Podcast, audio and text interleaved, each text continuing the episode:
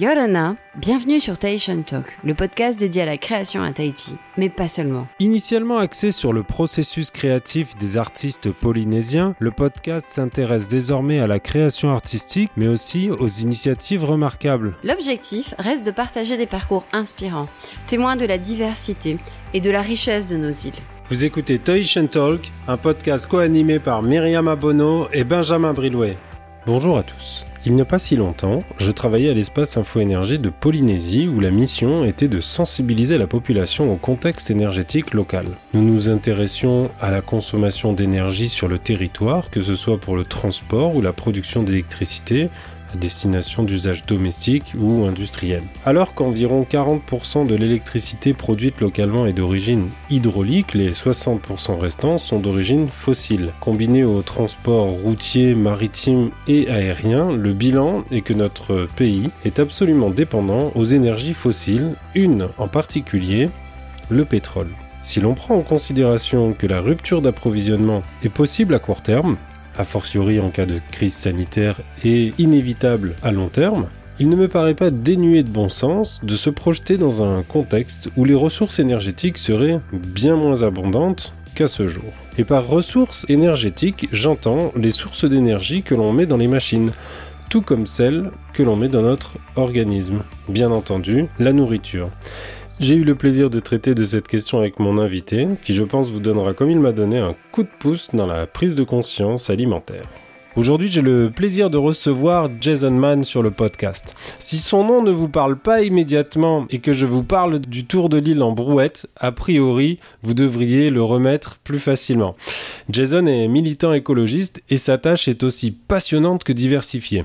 En effet, réduire son impact sur l'environnement, sur le climat, entraîne d'innombrables leviers d'action, tant dans le comportement que sur la consommation. Au travers de son parcours de vie, Jason tend à démontrer qu'il est possible d'adopter un mode de vie en adéquation avec la mutation sociétale à laquelle nous, nos enfants, leurs enfants, seront confrontés selon toute vraisemblance. Nous parlons ici d'immunité à la cause publicitaire. Cependant, les actions menées par Jason sont motivées avant tout et surtout par une prise de conscience. Un jour ça tilte, et puis ça n'arrête plus de tilter, et ça devient obsessionnel. Je vous propose de faire plus ample connaissance avec Jason en faisant un tour d'horizon du contexte local. Jason, Yorana, bienvenue sur le podcast. Yara, merci de me recevoir. Alors j'ai une première question que j'aime bien poser à tout le monde en général, à mes invités. Je voulais savoir si tu écoutes des podcasts. Oui, alors moi j'écoute beaucoup de podcasts euh, dans la voiture parce que j'ai, je, je, je n'aime pas dans la voiture, j'ai l'impression de perdre mon temps. Du coup j'écoute des podcasts surtout tournés autour, autour de tout ce qui est culture générale, histoire et beaucoup beaucoup de philosophie. J'aime beaucoup écouter ça, ça m'inspire euh, pour beaucoup de choses à écrire, à dessiner, tout ça. Une émission en particulier? Des Euh, titres d'émissions Ouais, il y en a un que j'écoute beaucoup euh, qui s'appelle Le Précepteur, qui a aussi une chaîne YouTube. Et j'ai découvert d'abord sur YouTube, mais après j'ai j'ai dé- j'ai découvert son podcast qui est beaucoup plus pratique à, à écouter du coup. Ouais, parce qu'en voiture, c'est assez difficile de regarder YouTube. Ouais, c'est pas c'est pas conseillé.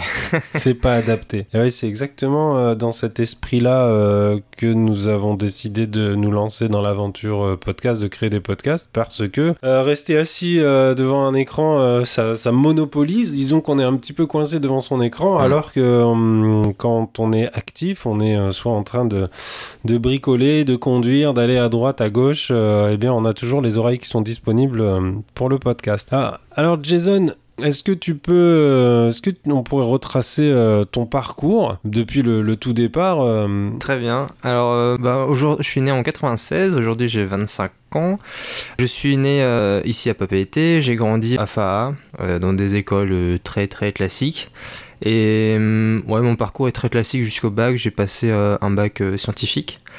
Et euh, une année après mon bac, j'ai fait une année à l'université de Polynésie française ici, dans une licence de physique-chimie. Et après cette première année, je suis allé en France, et c'est là qu'a un peu tout commencé, euh, ce qui est le plus intéressant dans ma vie, je trouve. Donc euh, en France, il y a eu beaucoup de transformations parce que bah, déjà, euh, j'étais pas tout seul, j'étais j'étais avec une femme à ce moment-là, on, vivait ensemble. C'était un peu le gros changement de vie dans le sens où ben, je gérais mon budget, on avait notre appart, j'avais pas ma famille, j'étais à l'autre bout du monde. Et pour tous les Polynésiens qui ont fait leurs études en France, savent ce que ça veut dire. C'est une sacrée transformation. Et euh, dans ma tête, ça a toujours traîné un peu ces questions de on croise dans les infos que l'humanité fait un peu n'importe quoi avec plein de choses.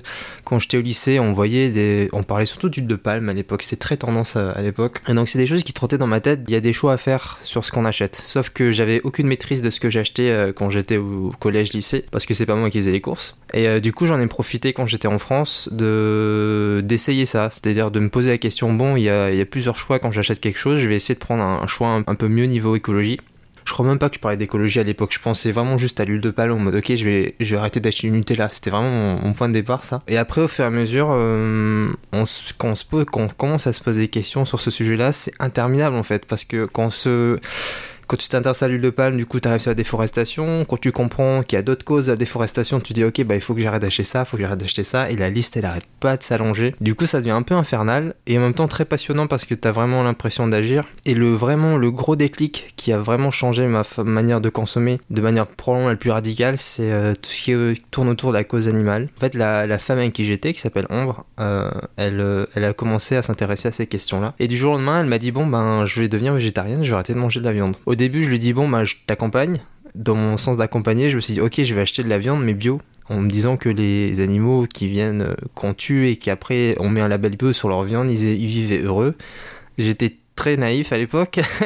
ça a duré deux semaines avant que je me rende compte euh, qu'en fait non. Et du coup, ben, au bout de deux semaines euh, après ça, ben, je me suis dit, ok, ben, je t'accompagne pour de vrai, j'arrête de manger de la viande. Donc d'abord, c'était vraiment pour la, suivre un petit peu. Et après, euh, pareil, j'ai commencé à m'enseigner sur pourquoi est-ce qu'il faudrait arrêter de manger de la viande, qu'est-ce que ça cause comme effet euh, la consommation de viande, enfin la production et l'élevage intensif. Et là, pareil, la, liste s'allonge. Et c'est là que, que j'ai commencé à comprendre que hum, les choix qu'on fait, certes, ça n'a pas juste un impact sur quelques animaux, ça n'a pas juste un impact sur quelques bouts de forêt. En fait, ça a un impact sur quelque chose d'immense qu'on appelle aujourd'hui les crises environnementales. Et à force de faire des recherches, faire des recherches, euh, j'ai vraiment compris et euh, j'ai intégré l'information que la situation est hyper grave. La situation est hyper grave et si on continue de consommer comme on fait aujourd'hui, tout va finir par mourir et notre avenir est totalement incertain par rapport à ça. Donc c'est plus une action citoyenne, c'est plus une action euh, de bonne conscience, c'est une action de survie. Quand j'ai compris ça, ben là c'est devenu un moteur de ok il faut faire plus, plus, plus, toujours plus. J'avais la grande chance d'être accompagné euh, dans ces démarches-là avec, euh, avec Ambre. Et du coup, petit à petit, ben, on a arrêté de manger de la viande, on a arrêté d'aller dans les grandes surfaces, on a fait nos courses dans des petits magasins bio qui vendaient des fruits et légumes d'agriculteurs, donc euh, on a fini par manger local. Et on a coché toutes ces petites cases, le zéro déchet aussi vers la fin. Tous ces petits trucs qui fait que tu peux dire que tu es un peu écolo. Donc on a coché tout ça petit à petit. Au bout de deux ans, on pouvait dire qu'on avait vraiment une empreinte assez basse. On était très fiers de nous. Et donc autour de tout ça, bah, je continue mes études de physique mon, grand rêve à l'époque, qui est toujours, c'est de, travailler dans l'astronomie. Je suis un très très grand fan de tout ce qui est astrophysique et tout. Et puis à un moment, ça a commencé à prendre tellement d'ampleur ces questions écologiques que je me suis posé la question, euh, bon, je vais peut-être orienter mes études vers euh, un, taf qui va, contribuer à, ce, à cette mission de sauver ce qui a sauvé. Du coup, je me suis dirigé, j'ai mis de côté ces études en astronomie pour euh, aller plus vers de l'ingénierie environnementale. Et ce qui m'inspirait beaucoup, c'était euh, le biomimétisme. Tu as switché à quel moment? Tu avais atteint le, ta licence? C'était en deuxième année. J'étais en deuxième année de physique. Ok. Et euh, après ma, enfin pendant ma deuxième année, parce que du coup je l'ai même pas terminé. D'accord. Là, je suis allé dans une autre deuxième année. C'était censé être de l'ingénierie environnementale, mais ça s'est pas passé comme prévu. La filière a fermé. Ok, comment elle s'appelle cette filière? J'aime bien le nom, euh, biomimétisme euh, physique, c'est ça? Enfin, c'est de l'ingénierie environnementale, et, dans l'ingénierie environnementale, il y a un volet biomimétisme, c'est-à-dire ben, s'inspirer de la nature pour faire de l'ingénierie, quoi. Et il n'y a rien de plus pertinent à faire. Parce que c'est y a rien de plus efficace. Ok, elle est cool cette filière. Euh, ouais, c'était. Sur le papier, euh, c'est cool Sur le papier, c'était cool. Et, euh, et, je me suis inscrit. Et en fait, il n'y a pas eu assez d'inscrits cette année-là. Et puis, bah, finalement, la filière a fermé quand je suis arrivé. Enfin, en tout cas, ils n'ont pas, ils l'ont pas ouvert cette année-là. Et je me suis retrouvé à faire une deuxième année de physique-chimie. C'est-à-dire un truc très général qui me parlait pas vraiment. Et du coup, bah, j'ai passé six mois à faire des études qui me passionnaient pas beaucoup, d'être frustré de pas faire ce que je voulais. Et pendant ces mois-là, donc c'était ma troisième année en France, c'est bon, j'avais coché à peu près toutes les cases. Je mettais même plus le chauffage en hiver. Euh, c'était vraiment hardcore. Je me baignais à l'eau froide. Euh, je testais plein de choses en fait. Euh, laver le linge sans mettre de produit ou quoi. Je, testais plein de trucs. Et après, il y a toujours une question qui m'a hanté, qui me hante encore aujourd'hui, c'est est-ce que ça suffit? Est-ce que ce que tu fais, ça suffit? Et quand je me pose cette question, il s'ensuit toujours plusieurs jours, plusieurs semaines de, de, de mou. Mais la réponse, parce que la réponse c'est toujours non. Tout ce que je fais, ça réduit mon impact c'est cool, mais ça réduit l'impact de un humain, et c'est pas du tout ça qui va sauver ce que j'ai envie de sauver, ce que j'ai envie de protéger. Du coup, ben, la réponse était non, donc euh, je me suis posé la question derrière, ok, qu'est-ce qu'on peut faire de plus, qu'est-ce que je peux faire de plus, et là, je me suis demandé, bon, il faudrait peut-être que j'arrête mes études et euh, m'investir à temps plein. C'est-à-dire ne pas attendre 5 euh, années de finir des études pour ensuite me mettre à dédier mon temps à l'écologie, peut-être de le commencer à le dédier maintenant. Et c'est un peu à cette époque-là que Nicolas Hulot, il avait démissionné, qu'il y avait Greta Thunberg, qu'il y avait un peu un mouvement militant, euh, un peu de la jeunesse qui commençait à monter. Donc après euh, quelques semaines de réflexion, je me suis dit ok ben j'arrête mes études, je me mets à temps plein à l'écologie maintenant. Et de manière assez logique et évidente, ben pour moi ça voulait dire de rentrer à Tahiti. Donc euh, voilà, au bout de trois ans, bah, j'ai pris cette décision-là qui n'était pas hyper simple parce que j'avais beaucoup d'attaches en France. Mais finalement, je suis rentré avec la seule idée de dédier tout mon temps au combat. Et c'était pas évident parce qu'en plus, euh, j'étais parti pour faire une thèse et tout. Et au niveau familial, ils n'étaient pas hyper d'accord que je rentre sans doctorat. Mais euh, même sans master, voire même sans licence pour le coup. Mais je suis rentré quand même et on, pour faire du bénévolat. Et le mot bénévolat, il fait très peur aux, parents, souvent. Et euh, la première question qu'on se pose, c'est euh, comment tu, tu, peux, tu peux consacrer ta vie à l'écologie, mais tu as besoin de gagner ta vie. Ouais, alors euh, on a tous besoin d'argent. Moi aussi j'ai besoin d'argent. Et ce que je fais en fait, c'est d'avoir besoin du moins d'argent possible. Vraiment, j'arrive à vivre avec très très peu d'argent, sachant que pendant un moment j'ai pas eu de loyer à payer. juste ça, donc ma nourriture, ben, il suffit de planter, puis après ça, ça, ça sort tout seul. Donc c'est un truc assez magique la plantation. Et après, euh, tout ce qui est facture, pareil, quand tu consommes moins, vraiment, euh, j'ai pas besoin de beaucoup d'argent. Et avec un petit peu d'économie, j'ai pu tenir euh, très longtemps sans avoir besoin de travailler. Et maintenant, en fait, je, je, je vis à flux tendu, en fait. Quand j'ai besoin d'argent, je fais de l'argent. C'est-à-dire, je fais des formations, je vends des, je des trucs, je fais des missions pour des associations, tout ça, quand l'occasion se présente. Et, et, voilà, en fait. Ce qui fait que le temps que je dédie dans ma vie à gagner de l'argent, ça doit représenter peut-être 10-15% et ça me suffit largement pour vivre. Et euh, pour moi, c'est beaucoup plus précieux d'avoir du temps disponible pour faire quelque chose qui a un peu plus de sens, quoi. Et voilà ce qui a fait que j'ai pu faire beaucoup, beaucoup, beaucoup de bénévolat. Et, euh, ma démarche quand je suis revenu, c'était d'aller voir toutes les assos possibles et de leur dire bon, j'ai du temps, euh, j'ai pas trop de compétences, je sais construire un barrage si vous voulez, mais je vais apprendre très vite. Et surtout, je suis un peu un expert en tout ce qui est sobriété, parce que vu que j'ai expérimenté ça à un niveau très extrême quand j'étais étudiant, du coup, c'était vraiment ça mon expertise, tout ce qui était alimentation, le fait de consommer moins. Et voilà, j'ai commencé comme ça à travers des associations. J'ai beaucoup bossé avec euh, Colibri Tahiti, avec qui on a travaillé sur des outils euh, pour vulgariser un peu l'écologie et, communiquer un peu sur ce qui se faisait au Fénois. J'ai beaucoup travaillé avec Nanasac Plastique pour tout ce qui est thématique du déchet et ça m'a ouvert la porte aussi à tout ce qui est sensibilisation dans les écoles et grand public. Donc moi là-bas, je suis vraiment pas quelqu'un qui parle en public, euh, mais ça m'a vraiment mis un pied dedans et il y avait besoin de quelqu'un pour ça, donc je me suis mis à parler à plein de gens. J'ai vu des centaines et des centaines, voire des milliers d'élèves j'ai commencé à faire des conférences, j'ai commencé à tenir des ateliers, euh, des stands, tout ça. Et ça m'a vraiment mis le pied dedans. Euh, et, voilà, du coup, ça fait trois ans que je fais ça un peu avec plusieurs assos. J'ai rejoint aussi la Fédération des associations de protection de l'environnement, la FAPE, euh, que je vice-préside aujourd'hui. Pareil, donc j'aide un peu les associations comme je peux au niveau de la Fédé. Et à côté de ça, j'ai, au bout d'un moment, ben, je suis tombé dans le militantisme un peu plus dur. C'est-à-dire que moi, je vois un peu le combat écologique en plusieurs strates, en plusieurs étapes. Et le niveau associatif, pour moi, c'est un niveau assez bas, qui est très décalé par rapport à la France. En France, j'ai eu le temps de faire un petit peu de militantisme, c'est-à-dire faire des grosses manifestations, faire des, des, actions, partir un petit peu dans la désobéissance, de vraiment d'aller contre et se poser vraiment contre le système. À Tahiti, ça se fait pas trop. On est encore au niveau justement associatif où euh, l'écologie c'est euh, ramasser des déchets, c'est sauver des tortues, sauver des oiseaux, euh, parler avec les gens qui passent et tout.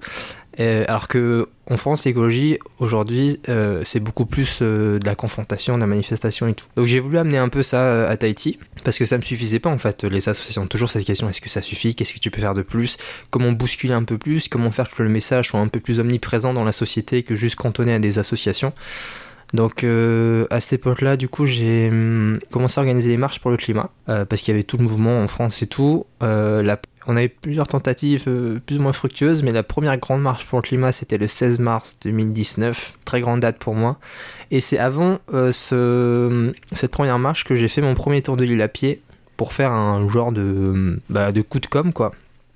Et ce tour de l'île, c'était vraiment impressionnant. Je suis allé voir mon, mon meilleur ami qui s'appelle Mighty. Je lui ai dit euh, euh, J'ai besoin de quelque chose pour qu'on parle de moi dans les journaux parce que j'ai une manifestation à organiser. Je veux qu'il y ait du monde. Donc je me suis dit, bon, bah, on, va, on va aller voir les gens. On va faire un tour de l'île. On va le faire à pied et on va le faire en deux jours. Et on me paraissait en deux jours. Finalement, on l'a fait en deux jours et demi. Mais on est parti pour cette aventure-là. On a été très, très, très, très suivi médiatiquement. Ça a été une aventure incroyable. C'était très, très dur. Très, Plus très dur. intense que prévu ou pas? Beaucoup plus. Parce que pour te dire, on a fait des prévisions. Je suis assez sportif de base, c'est-à-dire je, je, je courais déjà des semi-marathons à l'époque. Et euh, je me suis dit, ok, on a 60 km à, faire par jour. On va à peu près à 5 km heure. Donc 12 heures pour faire la moitié de l'île et 12 heures pour faire l'autre moitié le lendemain. Et ben là, le premier tronçon qu'on voulait faire en 12 heures, on l'a fait en 18. Et le deuxième, on l'a fait en, on l'a fait en un jour et demi. Donc on a bien douillé. En fait, on allait à 5 km heure, sauf qu'à un moment, il y a des ampoules, il y a la fatigue, il y a, tu marches avec des crampes. Et là, bah, ta vitesse, elle descend à 3-2 km heure. Et, euh, et du coup, ça a été hyper fastidieux parce que le premier jour, on a quitté Papété à 5h du matin. On est arrivé, il était 23h à Taravo. Donc quand le soleil commençait à se coucher, on dit ok, il est 17h, on est censé bientôt arriver et qu'il a fallu marcher 6 heures de plus où on savait même pas où on était. C'était une partie de l'île qu'on connaissait pas. Mentalement, c'était très dur. D'être, j'ai eu de la chance d'être, d'avoir été accompagné. Et surtout qu'il y avait beaucoup de soutien, genre il y a nos proches qui nous appelaient et tout pour avoir des nouvelles, qui, qui ont veillé jusque tard pour voir si on était vivant. Parce que le, il y, a- il y avait un côté un peu dangereux dans le sens où déjà on est parti avec rien, c'est-à-dire on avait une gourde et un téléphone, c'est-à-dire que c'est les gens qui nous ont nourris, on a cueilli des fruits sur le chemin, on a rempli notre eau là où on pouvait, euh, mais on n'avait pas de lumière, il n'y a, il y a pas trop de lampadaires euh, vers la mal éclairé, hein. Ouais, mal éclairé, il n'y a pas de trottoir, il y a plein de chiens. Donc c'était un peu chaud, mais euh, franchement c'était une trop belle aventure dans le sens où vraiment on a dû dépasser un peu des limites. Et moi je faisais trop le parallèle entre ce, dépassement de soi et du dépassement dont on a besoin pour combattre, c'est, enfin, pour le combat écologique. Donc c'est vraiment un moment où je me suis dit ok, je suis prêt à faire tout ça et je, je serai prêt à faire tout ce qu'il faut pour ce combat-là. Donc bah tu peux plus marcher mais tu marches. Tu peux plus mais t'as pas le choix, il faut marcher donc tu marches, tu avances, tu avances, tu sais pas où tu vas mais tu avances. Donc sacrée aventure et ça a bien marché médiatiquement et euh, le 16 mars donc on était euh, un peu plus de 800 dans le pays, il y a trois autres îles qui nous ont suivis. Et pour une marche pour le climat c'était incroyable, genre les marches qu'on avait fait avant on était 60-80. Donc grande victoire, j'étais hyper heureux, il y avait du monde, on a fait un peu de bruit. Et voilà donc euh, il y a eu une deuxième avez marche dérangé ensuite. C'est ça qui compte, hein. Si tu déranges personne. euh, Ouais, c'est, je dis souvent, il faut bousculer un petit peu le, le train-train quotidien de notre vie politique, qui est très ancré dans ce que je dis, cette euh, vision de l'écologie un peu archaïque, quoi. Euh, Est-ce qu'on a dérangé? On a voulu le faire, je suis- euh, on n'a pas réussi à le faire assez, d'après moi. Mais je pense qu'avec les moyens qu'on avait, on pouvait pas faire beaucoup mieux. Donc on a fait une deuxième marche six mois après, où là on avait commencé, c'était le point et tout avec la brouette. Donc là, médiatiquement, c'était le feu, on nous a suivis dans tous les sens, on a créé une page Facebook, il y a 5000 personnes dessus. C'était le feu, euh, la marche, la manifestation qui a suivi, on était même un peu moins que le 16 mars, un peu déçu de ça, mais pareil, on a fait du bruit, on a occupé la route, on a occupé l'espace. Pareil, ça nous a pas ouvert beaucoup de portes euh, au niveau des décideurs, malheureusement. Donc la question se pose encore. Euh, Qu'est-ce qu'on peut faire de plus? Est-ce que ça suffit de faire du bruit, d'occuper la route tous les six mois? Euh, La réponse visiblement est non. On me dit souvent oui mais Jason sois patient, ça prend du temps ces choses-là, je veux bien mais on n'a pas le temps. Si, si on avait le temps, euh, ma vie serait cool, mais on n'a pas le temps, il faut accélérer. Pendant qu'on parle, les choses s'effondrent et bientôt il y aura plus rien à sauver, donc on va pas sauver dans 15 ans, s'il y a plus rien à sauver ça sert à rien. Donc moi je veux qu'on aille vite. Et euh, du coup la question se pose qu'est-ce qu'on peut faire de plus? Et là est arrivé un mouvement qui est né en Angleterre, euh, ouais, c'était vers 2018-2019, qui s'appelle Extinction Rebellion, et qui parle, euh, qui fait un constat, c'est que les écologistes radicaux, dont je, je fais partie, on a tout essayé. On a essayé l'associatif, on a essayé de, on a essayé de faire la politique. À un moment, on a fait un tour de l'île pour les communales où on a fait des propositions politiques euh, au maire et tout. On a essayé de, de faire la vulgarisation, de, parler aux gens. On a essayé beaucoup de choses. Et qu'est-ce qu'on n'a pas essayé C'est d'aller de, dans la désobéissance, dans le constat que on est en train de jouer à un jeu où les règles du jeu, elles sont mal faites. Donc, il faut juste pas obéir aux règles et essayer de, de sortir un peu de ça. Faut tricher. Ouais, faut tricher. Le, jeu est mal fait. Donc il faut sortir un peu de ça. Et euh, bon, en France, la désobéissance euh, et en, en Europe en général, ils sont allés très très loin. Ils ont, ils ont bloqué des aéroports pour faire passer des messages. C'est toujours de la communication. hein. Euh, ils ont bloqué des chantiers, ils ont détruit des, euh, ils ont détruit des chantiers entiers, ou ils ont occupé des, des mines de charbon, ce genre de choses, pour faire passer un message. Ici en Polynésie, on n'a pas les moyens de faire des grandes actions parce qu'on n'a pas beaucoup de rebelles, enfin de gens qui sont prêts à la rébellion. Donc on a fait des choses un peu plus légères. Mais euh, on a fait comme des choses, on a fait de l'affichage sauvage, et la plus grande action pour laquelle on nous connaît, c'est la butte qu'il y a devant l'Assemblée, pour promouvoir l'autonomie alimentaire. Parce que l'autonomie alimentaire en contexte insulaire, donc notre contexte à nous, c'est pour moi ce qui est de plus pertinent à faire pour euh, combattre les crises environnementales. À partir du moment où on sera autonome alimentairement, on va arrêter en fait de quasiment de participer à, tout ça. Donc on est, c'était des mois de préparation, on est arrivé avec euh, quatre grosses voitures, on a sorti des troncs, on a mis de la terre, on a mis des plantes, c'était fait en 30 minutes. Et euh, en 30 minutes, on a fait une butte de 3-4 mètres carrés devant l'Assemblée sans aucune autorisation très franc succès. On a réuni beaucoup de gens. La, butte, elle est, il y a des petits panneaux explicatifs devant. On voit beaucoup de gens qui les lisent. Euh, la butte, elle va plutôt bien. Et euh, donc ça, c'était une action forte qui nous a ouvert pour le coup des portes à l'Assemblée. On a rencontré des gens, mais ça a malheureusement rien donné. Euh, je pense qu'ils voulaient juste euh, tâter le terrain, voir si on était docile. Et puis quand on a dit non, ben ils ont, ils ont arrêté les démarches. Mais voilà, c'était des actions comme ça. Et, euh, et voilà où j'en suis aujourd'hui, c'est que je suis au- au- toujours prêt à tout. En train d'élaborer le plan pour la prochaine action. Ouais, c'est toujours parler de stratégie. C'est un peu ma. Ce qui m'occupe beaucoup de mon temps, c'est penser stratégie. C'est ok, qu'est-ce qu'on peut faire? Quels sont nos levées d'action? Maintenant que j'ai beaucoup plus d'expérience et que je, je sais où, ça peut aller, où ça peut pas aller, que j'ai conscience aussi de certaines limites, c'est dur de voir des brèches et de, de cultiver l'espoir quand vraiment euh, t'as essayé plein de trucs, t'as l'impression d'avoir tout essayé, mais rien qui marche. Mais il y a toujours des, toujours des petits leviers quand même. Donc. euh, Mais de ce que toi tu as vu par rapport à ce que tu as expérimenté, si tu dois faire une liste des priorités par rapport au constat, c'est quoi cette liste? de notre contexte insulaire qui est vraiment particulier, en fait, on peut pas calquer euh, ce qui se passe ailleurs dans le monde à ici, ça c'est sûr. C'est beaucoup plus spécifique. On a des chiffres sur euh, notre impact, euh, notre bilan carbone et tout. Donc les priorités, elles sont faciles à établir. C'est les chiffres qui le disent. Donc premièrement, c'est vraiment tout ce qui est importation. Donc euh, ce que je disais tout à l'heure, euh, quasiment tout ce qu'on a ici est importé. Et pour quelque chose de basique et essentiel qui est l'alimentation, on est à 90% de ce qu'on mange aujourd'hui en Polynésie française qui est importé. Donc ça, ça amène plusieurs problèmes. Premièrement, quelque chose dont j'aime bien parler, c'est l'occidentalisation de notre alimentation. Aujourd'hui, les gens, ils mangent plus beaucoup du mataiti. D'ailleurs, tu croises des gens dans la rue, tu leur dis quand est-ce que tu manges du mataiti Ils te disent, bon, bah, je le mange des fois le dimanche et pendant les mariages. Euh, c'est dommage qu'à Tahiti, le mataiti, c'est que le dimanche. Ça devrait être tous les jours de la semaine et le dimanche, on mange autre chose.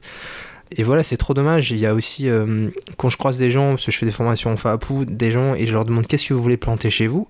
Le top 3, c'est euh, courgettes, tomates, concombres, des trucs comme ça. Il y a rien qui pousse chez nous à la base dans, dans ça. Y a, les tomates, c'est pas chez nous, courgettes non plus, et concombres non plus. Ils, ils répondent pas du taro, des patates douces, euh, du fei, des bananes, du roux. Ils répondent pas ça. Et euh, du coup, on a vraiment un, il y a vraiment un gros impact sur notre culture culinaire ici.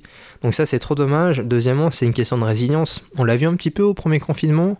Euh, dès qu'on dit que les conteneurs ils vont au moins arriver, c'est un, peu la panique. Et, euh, et ils ont raison d'avoir peur parce que vraiment, le jour il y a plus de conteneurs qui arrivent, et c'est pour bientôt apparemment parce que le contexte mondial de pandémie fait que c'est beaucoup plus compliqué de s'approvisionner dans les, endroits très loin, ce qui est notre cas. Et en fait, le jour où les conteneurs arrivent plus, mais qu'est-ce qu'on va manger? Qu'est-ce qu'on va vider le magasin en quoi? 3 à 4 mois? Peut-être même un ou deux. Et après, on va manger ce qu'il y a dans les fapous, mais on n'a pas, on n'a pas Dans assez de nourriture. du voisin, de celui qui aura planté. Oui, et ça, ça peut être dangereux parce qu'il sera peut-être pas forcément d'accord. Donc en fait, c'est c'est une vraie question de résilience. C'est une vraie question qui, qui se pose en vrai dans le contexte politique et de, de schéma directeur de la Polynésie française depuis des décennies, mais on n'y est tellement pas. On n'y est tellement pas et c'est fou.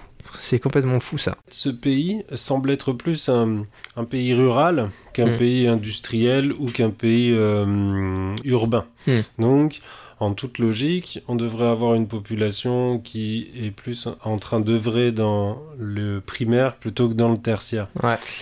Et en fait, 70% de la population active travaille dans le secteur tertiaire. Ouais, c'est sûr qu'il y a. Hum, c'est ce dont on parle beaucoup dans le milieu militant, c'est de, c'est de réinventer en fait les récits. Et les récits, c'est un peu la culture. Et aujourd'hui, globalement, la culture ici, c'est une culture assez occidentalisée, capitaliste. enfin, moi en tout cas, c'est comme ça que je le vois.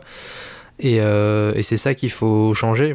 Euh, à base de la culture polynésienne, c'était beaucoup. Encore que on n'en parle pas assez, je trouve, dans la culture polynésienne, la culture du fapou et la culture culinaire, c'est beaucoup euh, les danses, les chants, les légendes et tout, mais on parle pas assez, je trouve, de ce côté de comment ils, vivaient, comment ils, ils, survivaient dans des contextes à la base assez difficiles que sont les îles. Et ça permettrait en fait de revaloriser ces choses-là. Euh, aujourd'hui, euh, agriculteur, c'est considéré un peu comme un métier poubelle. On l'a tous dit, euh, ma génération en tout cas, on dit bon bah si tu, si travailles pas à l'école, tu vas finir au FAPou. Ça, on on, l'entendait dans, dans, les écoles. Et du coup, c'est vraiment considéré comme un métier poubelle où c'est pas très valorisant, alors que comme tu disais, les agriculteurs, ils ont une réelle plus-value dans le sens où ils nous nourrissent. Ils nous nourrissent et surtout, quand c'est bien fait, ils produisent des choses qui sont bonnes pour la santé, donc ils ont une vraie plus-value sur la santé publique, sur la connexion culturelle des gens avec, euh, avec la nourriture, tout ça. Donc c'est une vraie réelle plus-value.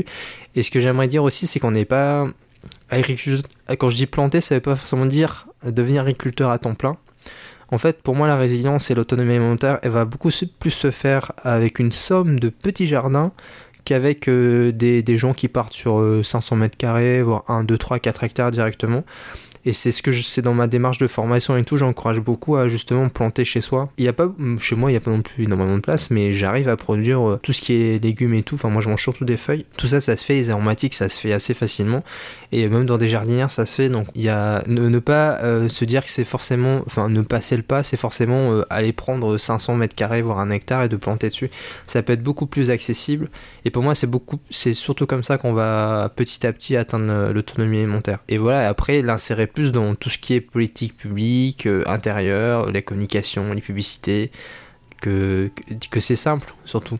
Parce qu'il y, y a un très gros paradoxe ici sur le, entre l'occidentalisation de l'alimentation et une volonté d'occidentaliser ce qu'on plante aussi.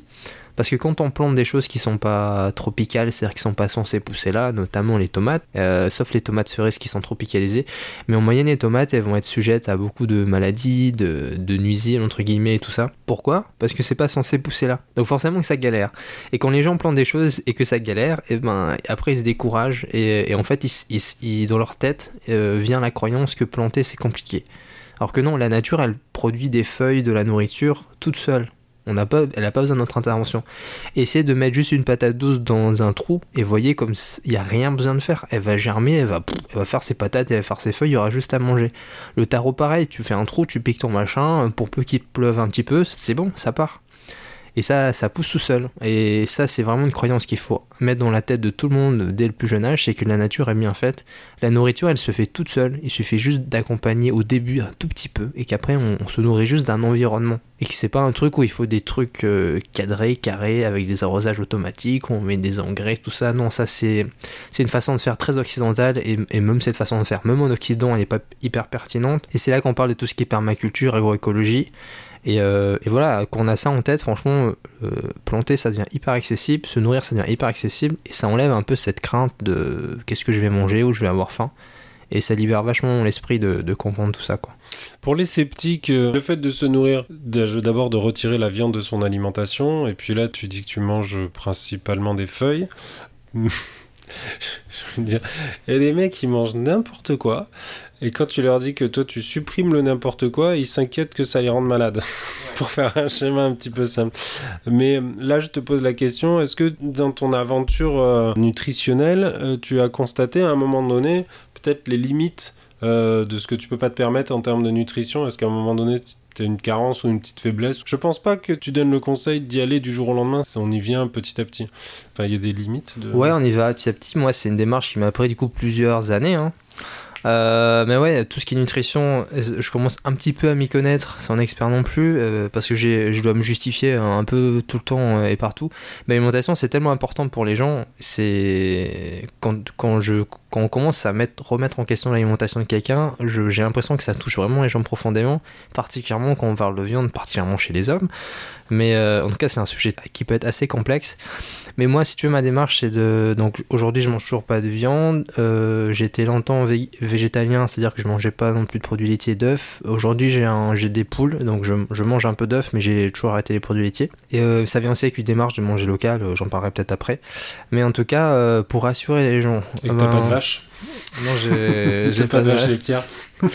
Et euh, mais du coup, euh, ouais, il y a les petit à petit. Et moi, en fait, quand j'ai supprimé la viande, vraiment pour moi, ça m'inquiète pas. Et je peux vous rassurer, ne plus manger de viande, ça inclut le poisson. Il faut préciser, on, à Tahiti, ça inclut le poisson. Il n'y a pas à s'inquiéter de ça. C'est vraiment, il n'y a rien de dangereux à ça. Il y a les études ont été faites dans tous les sens depuis des dizaines d'années. Arrêtez de manger de la viande, ça n'a pas du tout un impact négatif euh, au niveau du sport, de, la vie, de la santé, tout ça, euh, même de la fertilité. Pour ceux que ça intéresse, ça n'a aucun impact. Il n'y a rien de dangereux à arrêter de manger de la viande. Quel que soit ton groupe sanguin ou ton sexe ou ton âge, peu importe. Ouais, le, un régime végétarien est viable à tous les âges, même pour les bébés. Ça, il y a des études qui sont faites dessus. Euh, donc ça, c'est tout à fait ok. Après, ça doit toujours venir avec quelque chose d'équilibré, bien sûr. Alors équilibré pour moi c'est quelque chose d'instinctif parce que moi je mange ce qui est autour de moi et autour de moi c'est un environnement diversifié parce que c'est un environnement sain. Mais quelqu'un que tu lâches dans une ville et que tu dis mange diversifié, il, il saura pas ce que ça veut dire parce que c'est c'est bah, compliqué. Pizza, lundi, mardi kebab, mercredi. voilà, tu vois et c'est du coup il faut un peu préciser mais diversifié, on regarde juste euh, bah, ce qu'il y a dans la nature, ça va être des feuilles, des racines, des, des choses de couleurs différentes, un maximum de plantes, de légumes, euh, de fruits différents. Et pour moi, ça s'arrête là, c'est hyper instinctif, mais euh, certains ont besoin d'une liste complète. Mais en gros, c'est juste de manger diversifié, euh, en texture, en couleur et tout. Et puis voilà, et surtout, il faut réfléchir aussi à comment ils se nourrissaient avant les Polynésiens, ça aussi c'est hyper intéressant à étudier. Bon, eux, ils mangeaient du poisson, mais déjà, ils mangeaient pas autant de poisson qu'aujourd'hui.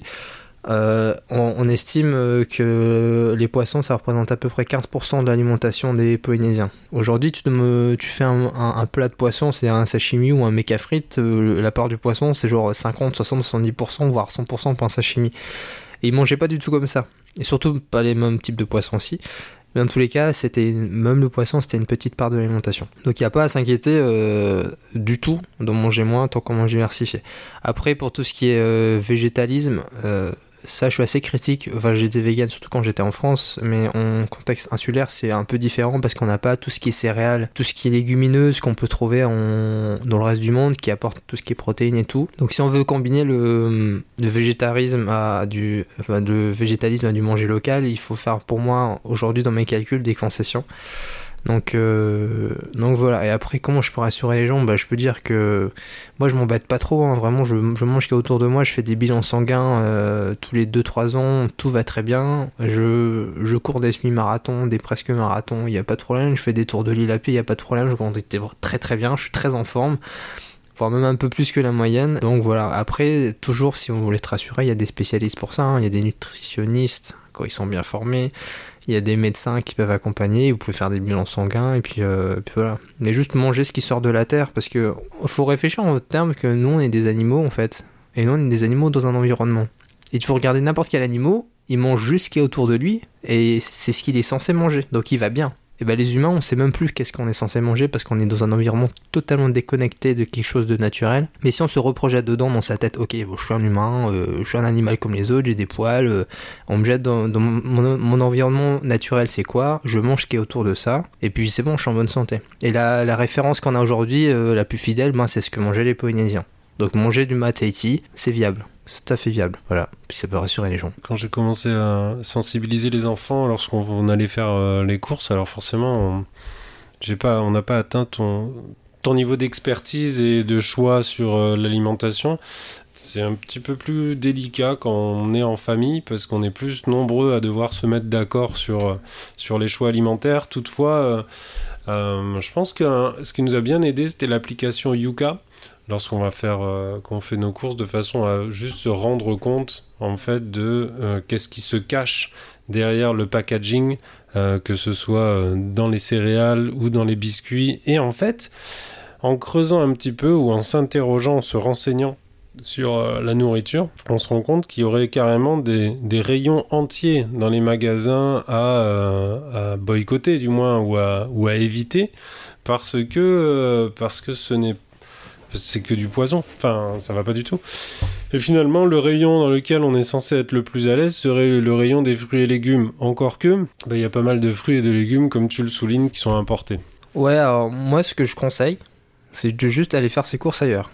Euh, moi, mes fruits et légumes, euh, je fais mes courses à deux endroits, au marché de Papeete le dimanche matin, enfin trois, euh, Montfapou, euh, le marché de Papeete euh, le dimanche matin et à l'épicerie euh, à bio à Punoya, donc qui fait en vrac et tout, enfin du coup il n'y a pas de déchets, c'est encore mieux.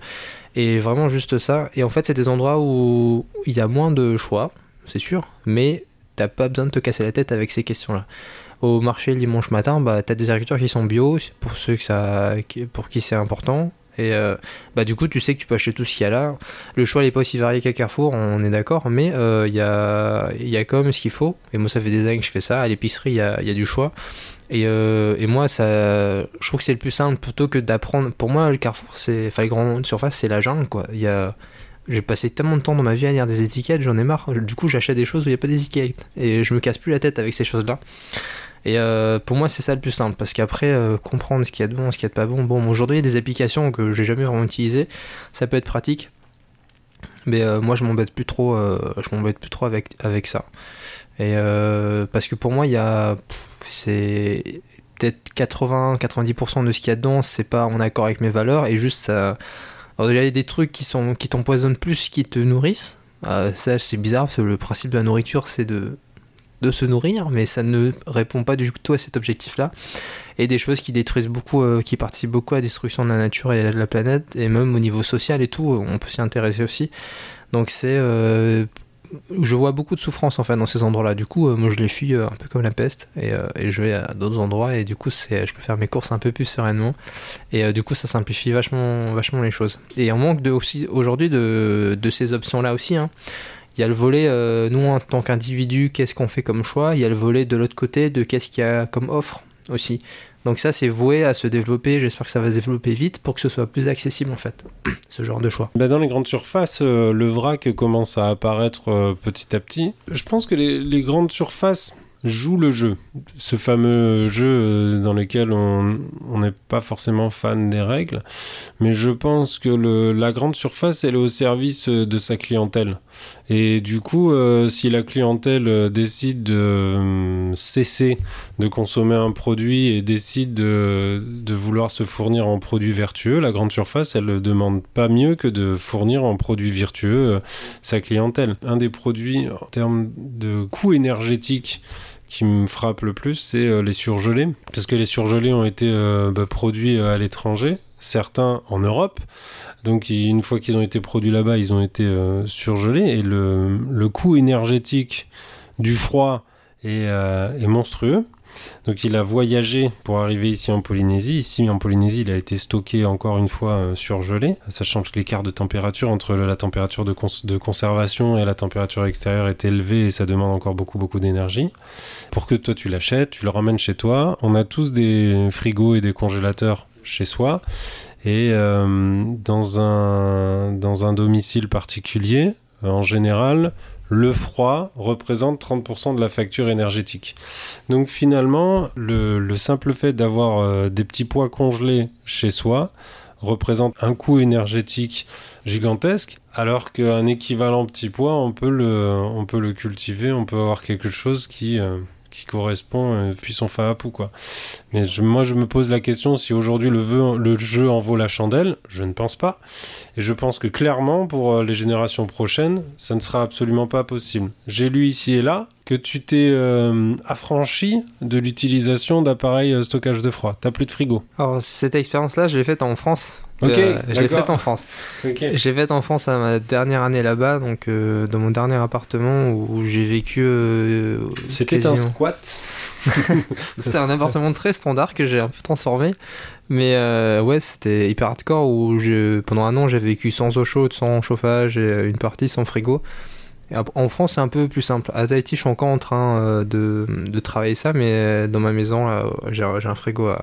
Mais on peut vite se rendre compte qu'il y a plein de choses qui n'ont pas besoin d'être aussi réfrigérées, qu'on peut trouver du froid ailleurs que dans une machine ici. Euh, on a des... Moi, j'habite en montagne, donc déjà, il fait très froid, mais dans tout ce qui est argile et tout, en Afrique, ils utilisent ça. Donc ça, c'est à développer, ça, je, vais le tester. Et aussi, surtout, la meilleure façon de conserver quelque chose, c'est d'avoir la plante, en fait. Je rejoins un peu le fabou, mais sur ton arbre, les feuilles se conservent. Donc en fait, le mieux, c'est de passer directement du potager à l'assiette, c'est-à-dire qu'avant de cuisiner, bah, tu vas dans ton fabou, tu prends uniquement ce dont tu as besoin et tu le cuisines. Et, euh, et puis voilà, quoi, simplement. Et sortir un peu de cette idée de toujours avoir euh, de la nourriture dans un coin de la maison, parce que tu as peur de, je sais pas, tu as peur d'avoir faim ou quoi. Et bah cette sécurité-là, euh, vaut mieux se l'offrir avec un fabou qu'avec un congélo rempli de trucs à manger. Un pionnier dans ta démarche et euh, je pense pas qu'on puisse, qu'un auditeur puisse se dire Ok, go, demain euh, je change mon état. Euh, pas du jour au lendemain, mais par contre, tu peux commencer par mettre une plante dans ton jardin pour en manger les feuilles ou les fruits. Tu suggérerais quelle plante? Alors, j'ai plein de plantes favorites. J'imagine. il y en a vraiment deux que je, je, plante beaucoup et que je conseille beaucoup aux gens. Euh, y a déjà pourquoi ces deux-là? Parce qu'elles se plantent hyper facilement, que ça, ça génère vraiment de la nourriture et que c'est hyper simple, hyper abordable, il n'y a pas besoin de beaucoup de place. C'est euh, premièrement la patate douce. Je suis un grand fan de la patate douce. Et euh, la patate douce, vraiment, ça pousse tout seul. Tu peux manger bah, la patate dans la terre, tu peux aussi manger les feuilles. Et les feuilles sont vraiment bonnes. Hein. C'est, du fafa, quoi. Elles sont vraiment bonnes. Au lait de coco, juste sauté. Dans des smoothies, j'en avais fait une tonne. Tu les mixes juste avec des bananes. C'est vraiment. Et un, petit, un petit carré de patate douce, ça te génère tellement de feuilles. Et tout ça, ça se mange. Et la deuxième plante que j'aime beaucoup, c'est le choukanak.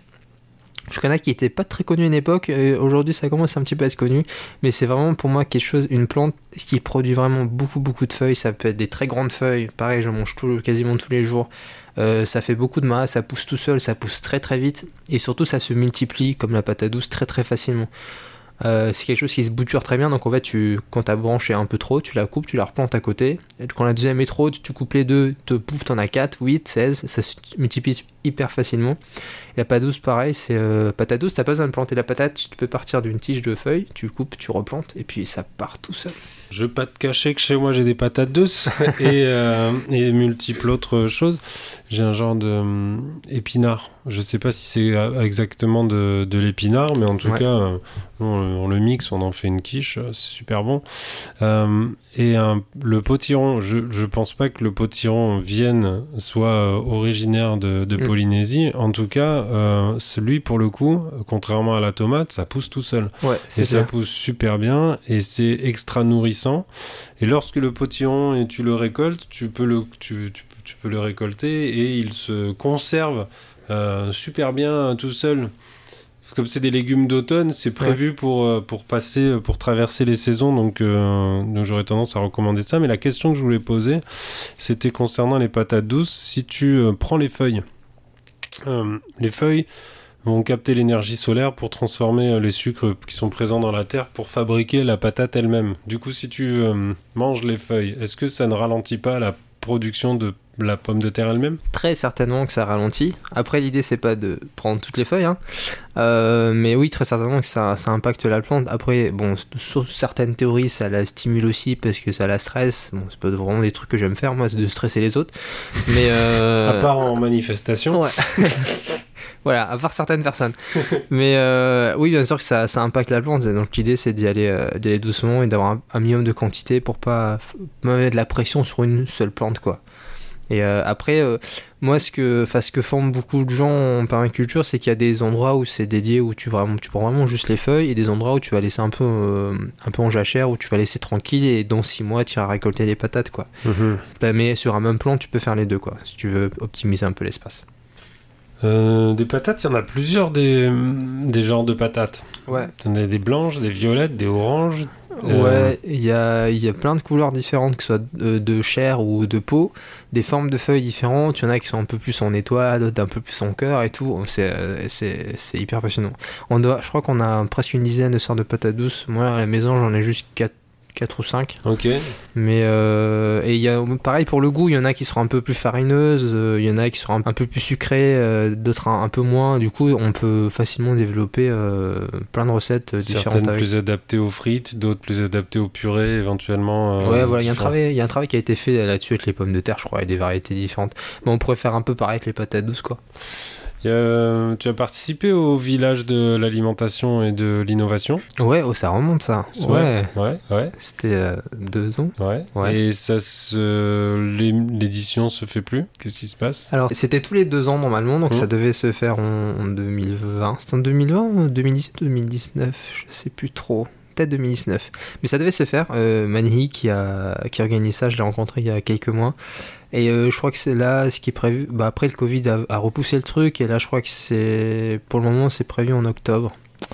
Et euh, village hyper intéressant et très important. Qu'on- quand je parle de- du fait qu'on a occidentalisé notre alimentation, euh, sans forcément parler de revenir à comment exactement manger les Polynésiens, on peut aussi faire un gros travail de recherche et développement, de développer notre, no- notre cuisine à partir des produits locaux. Et, là, il y a un gros travail à faire. Tu vois, tout à l'heure, tu parlais de ça peut être compliqué avec les enfants. Ça, je l'ai expérimenté. Je me suis occupé, euh, occupé d'enfants pendant un an euh, à un espace qui s'appelle Écolieu. Et, euh, et c'était un grand challenge hein, de, les faire manger local, de manger des légumes. Dès que c'est vert, leur cerveau il leur dit euh, il y a un problème. Donc ça peut être très compliqué. Et, là, d'où là l'idée de développer des recettes différentes pour, que, pour contenter un peu tout le monde. Et ça, c'est un travail à faire qui est pas trop fait. On a plein de livres de cuisine locale, mais en 100% local, où on met un peu moins de poisson, il n'y a rien du tout. Euh, ou pas grand chose. Donc euh, l'idée ce serait dans les prochaines années, c'est un grand enjeu de développer notre cuisine et ça redonnera confiance aux gens euh, dans l'idée de avec nos produits locaux, on peut faire une tonne de trucs. Il suffit juste de s'y mettre et d'essayer quoi. Oui, d'inventer les mérites. Ouais, ouais, ouais. Ouais, Je trouvais que c'était l'objet euh, complètement du village de l'alimentation et de l'innovation qui durait euh, pas une semaine, moins, hein, 4 jours. Ouais, je trois, crois. quatre jours. 3-4 jours, sur lequel il y avait différents stands et j'étais en train de me poser la question si euh, dans le cadre de ce village ou d'un autre événement il y avait moyen de se faire des échanges de euh, Mm. variétés de patates douces. Ouais, pourquoi pas. Il y a, y a des échanges qui s'organisent, hein, tout ce qui est bouture et graines, c'est tous les 6 mois environ. Bon, après le Covid il passe par là. Mais euh, ça se faisait au parc Paufey, c'est organisé par quelqu'un. Et après, il y, a des- y a un groupe Facebook qui s'appelle La vie en abondance. Là, pareil, c'est très facile d'échanger dessus. Et euh, mais ouais, c'est important de faire passer justement cet aspect communautaire d'échange et tout. Parce que les gens me demandent souvent Ok, tu veux qu'on plante des trucs locaux, mais il n'y a pas des graines de patates douces à Agritech. et ben, je leur dis Bon, ben, il faut juste aller euh, demander à droite à gauche. Et puis, euh, et même quand on achète, euh, quand on achète des choux canaques, par exemple, euh, le dimanche matin, euh, euh, ben y- des fois il y a, tu peux il y a des branches avec donc tu replantes patate douce bah t'achètes des feuilles tu mets un peu dans l'eau ça racine tu mets dans la terre c'est hyper facile à multiplier quoi. Donc en vrai ça se trouve. Et si jamais ben c'est à la communauté de faire ça euh, d'organiser des échanges entre nous et ça devrait pas être trop compliqué quoi. Ça avance tout seul. Et je me posais la question si tu avais déjà expérimenté euh, le jeûne? Euh, non j'ai jamais expérimenté le jeûne. C'est dans ma liste des trucs à, à tester. J'ai déjà expérimenté de manger moins dans le sens où j'ai l'impression qu'on mange trop aujourd'hui sans parler de nutriments et tout, juste on mange, on mange trop. Donc j'ai expérimenté des périodes où je mangeais peut-être juste deux fois par jour, voire une seule fois, et euh, je me sentais assez, assez bien. Mais euh, après, ça dépend aussi de mon activité sportive. Bon, si je fais vraiment beaucoup de fapou, euh, de sport et tout, là, je, je, je sens que j'ai besoin de manger plus. Mais pour notre quotidien un peu, euh, un peu routinier parfois, on n'a pas, euh, clairement pas besoin de manger autant. Mais le, le jeûne sur euh, plus de, plus d'une douzaine d'heures, j'ai jamais essayé. Moi, j'avais mené l'expérience, mais euh, j'avoue que j'étais, euh, je travaillais derrière un bureau. Donc finalement, on est juste assis toute la journée. Du coup, notre dépense énergétique, elle est euh, relativement faible. Du coup, en fait, tu peux jeûner un jour. Si tu restes assis derrière un ordinateur, il n'y a aucun problème. Je pense que le- tu vas peut-être pas dans ton Fahapou les jeux- pendant la saison des pluies. Ou peut-être que si. Enfin, je sais pas. Enfin, en tout cas, euh, si tu as une, une journée où tu fais rien, tu peux tenter euh, un jeûne. Ouais, pour le jeûne, franchement, j'entends et, ça m'intéresse toujours d'expérimenter les limites du corps humain. Donc, toujours dans la logique de on est bien fait et qu'on n'exploite vraiment pas notre corps euh, dans sa façon de se défendre, la, portée qu'on peut avoir, la verticalité qu'on manque aujourd'hui d'amener notre corps vers plus de verticalité, de grimper aux arbres, d'être notre petite roue là, de grimper aux arbres et tout, c'est des choses qui me passionnent. De d'expérimenter ces limites là et, le jeune oui carrément. C'est il y a toujours des petites inquiétudes qui traînent. Mais de toute façon si on attend d'être assuré 100% on n'y va jamais quoi. On a un, phénomène c'est très sociétal ou très social. Enfin je ne saurais pas dire psychologie sociale. L'alcool. Quand je fais des pauses de consommation d'alcool tu vas quelque part tu vas chez des amis ou tu reçois des amis ou machin et tout le monde boit un verre sauf toi tu dis en ce moment je bois pas. Ça dérange les gens. J'ai constaté ça. Et je pense que tu es confronté au même problème quand tu manges pas de viande. Tout le monde mange là. Non, moi je prends pas de viande. Ah, ah c'est l'histoire de ma vie, ça. Hein. non, mais, mais ça le fait pareil avec. Euh, ça, fait, mm. ça le fait exactement pareil avec euh, l'alcool. L'alcool mm. social, la viande sociale. Et du coup, le groupe considère que tu te marginalises à partir du moment où tu ne tu, te comportes pas de la même façon que le groupe. Et, euh, et je pense qu'il faudra apprendre d'abord à accepter ceux qui arrêtent de boire ou ceux qui arrêtent de manger de, la viande ou du lait de vache de façon à encourager ceux qui ne mangent pas de viande et de lait de vache. Ah, c'est un, très gros frein social. Hein. J'ai eu énormément de chance de faire cette transition avec quelqu'un, mais ouais, c'est très très dur. Euh, moi, quand je vais manger dehors, euh, alors je, trouve toujours un petit truc à manger, mais je, je mange pas pour moi. Je vais vraiment voir les gens. Je sais très bien que je vais pas manger vraiment. Moi non plus, je bois pas d'alcool, donc des fois il y a des petites remarques. Et, euh, le pire, c'est que j'ai fait un mois où j'ai mangé 100% local, et bah autant dire que quand j'allais dehors avec des amis, je mangeais pas. Il y avait une assiette devant tout le monde, sauf devant moi. Après, franchement, à force, j'ai l'habitude. Mais euh, c'est sûr que ça, pour beaucoup, ça peut vraiment être un frein. De, ça, ça les impacte beaucoup d'être vraiment très différents sur ce côté-là. Donc notre société a un gros travail à faire de, tolérance et d'acceptation aussi euh, pour que les gens puissent passer le pas euh, peut-être plus facilement. Quoi. Tu fais bien de reparler d'un mois 100% local, c'est récent C'était en avril, mai Mars C'était en mai. Mai Ça va faire trois mois là. Ça va faire trois C'est terminé. Ok. C'était bien? Franchement, euh, c'était hyper intéressant. C'était pas. J'aurais voulu que ce soit un peu plus. Peut-être un peu plus rigoureux, un peu plus lent. En fait, quand j'ai lancé le truc, c'était vraiment un coup de tête. Je m'ennuyais. Vraiment, l'histoire, c'est ça c'est que je m'ennuyais. Euh, le militantisme était un peu. Euh, c'était une période un peu creuse. Il y avait le Covid revenait. Enfin, c'était un peu compliqué. Et j'ai vraiment soif d'action. Moi, quand il se passe rien, bah, je, vraiment, je m'ennuie. Donc je me suis dit, bon, bah, je vais, ça, ça traînait un petit peu dans ma tête. Je bon, je vais faire mon mois local. Et j'ai même pas fait vraiment de communication, j'ai fait une vidéo sur Facebook pour prévenir les gens, pour préparer la démarche, et en fait, y a une, les, les médias m'ont sauté dessus. Du coup, ce qui fait que ça a pris beaucoup d'ampleur. Ils s'ennuyaient aussi Ouais, c'est une période creuse pour eux aussi. Du coup, ça, ça a beaucoup fait entendre parler, du coup, j'ai été très suivi, mais personnellement, c'était vraiment plus pour, pour moi que pour diffuser de l'information. Je voulais parce que je dis, je dis partout qu'il faut manger local, et l'idée c'était d'expérimenter le 100% local en, en vegan, parce que je peux pas manger de poisson, pas d'œufs, tout. Et euh, l'idée c'était de tester et ça s'est super bien passé dans le sens où j'ai eu ce que je recherchais. Euh, j'ai eu la galère dans le sens où je me suis dit mais qu'est-ce que je vais manger? J'aime pas les gens qui disent ça parce que j'ai parce que pour moi ils sont juste dans la croyance qu'on peut rien manger autour de chez nous mais même moi je l'ai eu à ce moment-là. Les premiers jours c'était vraiment bon allez je, je, sors ma poêle, ok je mets ça, je mets ça, je mets ça. Bon bah je peux pas mettre d'huile, je peux pas mettre de sel. Euh, il y a hum, les premiers jours étaient très galères, mais c'est dans ces galères-là qu'on se pose des questions et qu'on résout ces problèmes. Donc le sel, qu'est-ce que j'ai fait? Ben je vais chercher de l'eau de mer, euh, je salais comme ça. Pour l'huile, bah huile de coco. Je me suis approvisionné en huile de coco, j'ai appris à en faire. Euh, j'ai fait beaucoup d'aides coco pendant cette période-là. Je mangeais peut-être un deux coco par jour. Et euh, après, j'insérais ça dans ma routine de cuisine, de faire du lait de coco un peu tous les jours. Et petit à petit, on y arrive. Et euh, c'est parce que je me suis forcé, entre guillemets, que j'ai mis ça en place. Donc j'ai atteint cet objectif. Et, euh, et, à côté de ça, là, tout ce qui est communication, je m'y attendais pas vraiment, mais ça a vraiment marché. Il y a plein, j'ai plein de retours. Vraiment, j'ai fait des trucs de fou.